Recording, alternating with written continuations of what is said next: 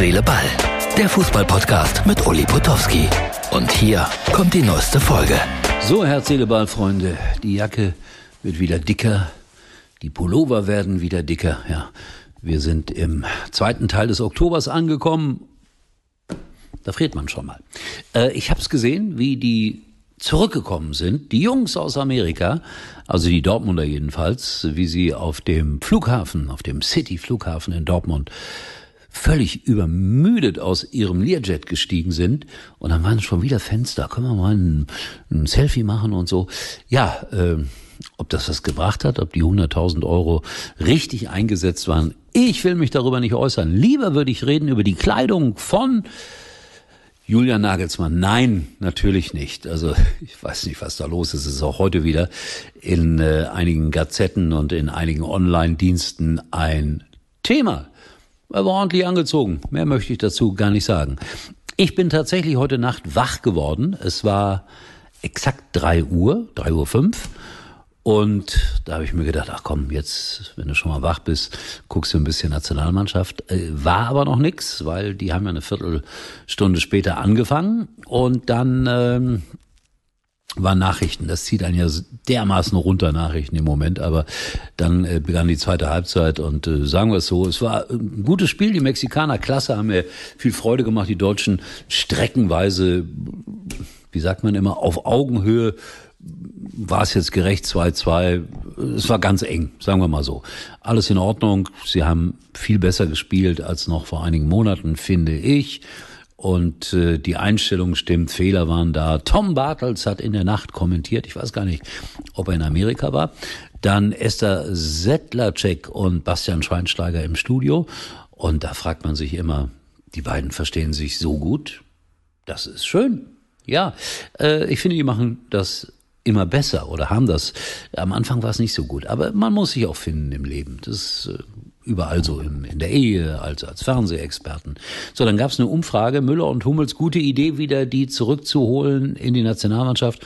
89 Prozent haben gesagt, ja, die haben es verdient. Wollen wir mal gucken, wie das auf Dauer wird. Sie haben Geschwindigkeitsnachteile.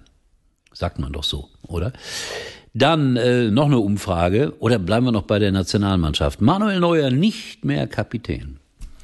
Ja, also das ist auch, finde ich, jetzt nicht so dramatisch, wenn er so lange nicht spielen konnte und äh, ein neuer Trainer und Gündogan macht das ja auch ganz gut, der Mann aus Gelsenkirchen-Hessler. Also ich glaube, dass, dass das wird den Manuel nicht zurückwerfen. Bin gespannt, wie er seine Leistung wieder zurückbringt auf den grünen Rasen. Das wird sehr spannend, Manuel Neuer zu beobachten. Dann habe ich gesehen gestern, ich habe es ansatzweise gesagt, dass ich das gucken werde, England gegen Italien, 2-1 für England war verdient so.